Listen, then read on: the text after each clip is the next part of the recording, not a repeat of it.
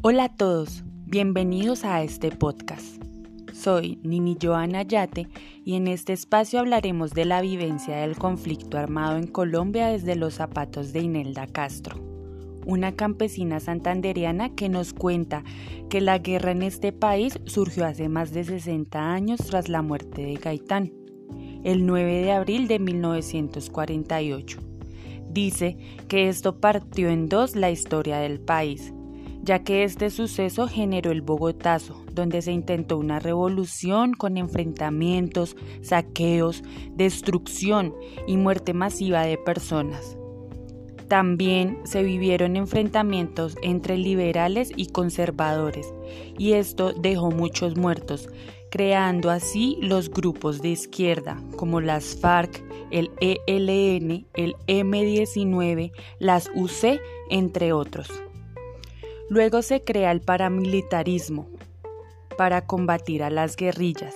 y esto afecta aún más a campesinos, indígenas, a niños y niñas, a personas de bajos recursos que perdieron la vida, fueron secuestrados, desaparecidos, desalojados de sus casas, personas que vivían amedrentadas con miedo a ser afectados así como lo cuenta cuando a la edad de 8 años, estando tranquila junto a su familia,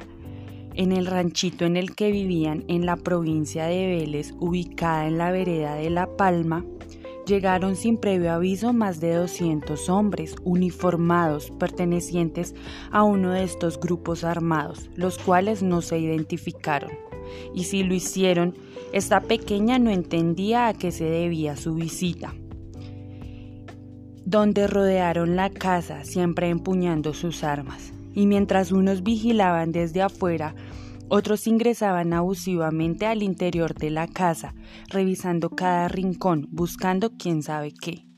Al no obtener resultado de su búsqueda, el que parecía el comandante se acerca a la dueña de la casa para indagar cuál era la familia más adinerada de la vereda, preguntando cómo se comportaban ellos con sus trabajadores y los vecinos, queriendo obtener respuesta de cómo manejaban sus riquezas, si eran justos con los pagos a sus trabajadores, si pagaban impuestos, si eran generosos con los más necesitados.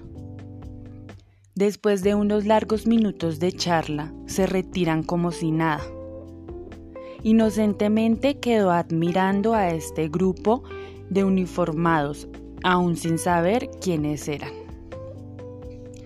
Ya que según ella habían otros grupos que sí eran muy malos, que querían adueñarse de tierras ajenas, secuestrar personas para cobrar costosos rescates y crear pánico con sus armas y misiles.